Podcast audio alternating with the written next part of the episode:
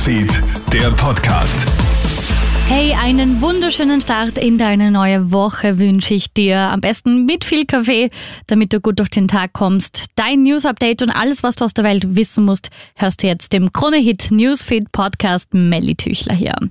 Ja, wir starten in eine neue Hitzewoche. Bis zu 38 Grad sollen es werden. Die Hitze im Auto kann schnell zur tödlichen Gefahr für Kinder und Tiere werden. Ein Fahrzeug, das in der Sonne steht, erhitzt sich innerhalb nur weniger Minuten auf bis zu 60 Grad.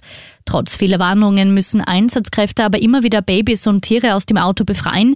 Wer auf der Straße ein Tier oder ein Kind in einem Auto sieht, der muss eingreifen, sagt Thomas Heider vom ARBÖ. In einer solchen Situation bin ich als Passant dazu verpflichtet, Hilfe zu holen bzw. einzuschreiten. Falls das nicht möglich ist, sollte man äh, die Einsatzkräfte verständigen, das heißt Polizei oder Rettung.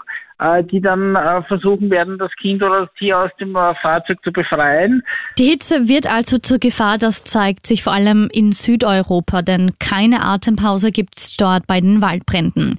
Bei anhaltender Hitze und ausgedehnter Trockenheit versuchen tapfere Einsatzkräfte auch gestern die Feuer in Spanien, Griechenland, Italien und Frankreich zu stoppen. Erneut werden tausende Menschen bei Temperaturen von über 40 Grad in Sicherheit gebracht.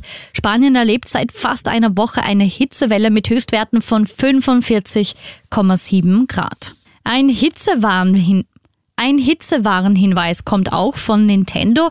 In Japan ist es ungewöhnlich heiß. Der Spielehersteller Nintendo warnt die User vor der Nutzung seiner Spielkonsole Switch. Die sollst du nämlich nur in einem Temperaturbereich zwischen 5 und 38 Grad Celsius nutzen. Und dann noch ein Blick in die USA. Dort herrscht tiefe Trauer im Bundesstaat Indiana. Der Grund ein weiteres Schusswaffenattentat. Der Schütze betritt den Gastronomiebereich eines Einkaufszentrums in Greenwood und eröffnet das Feuer.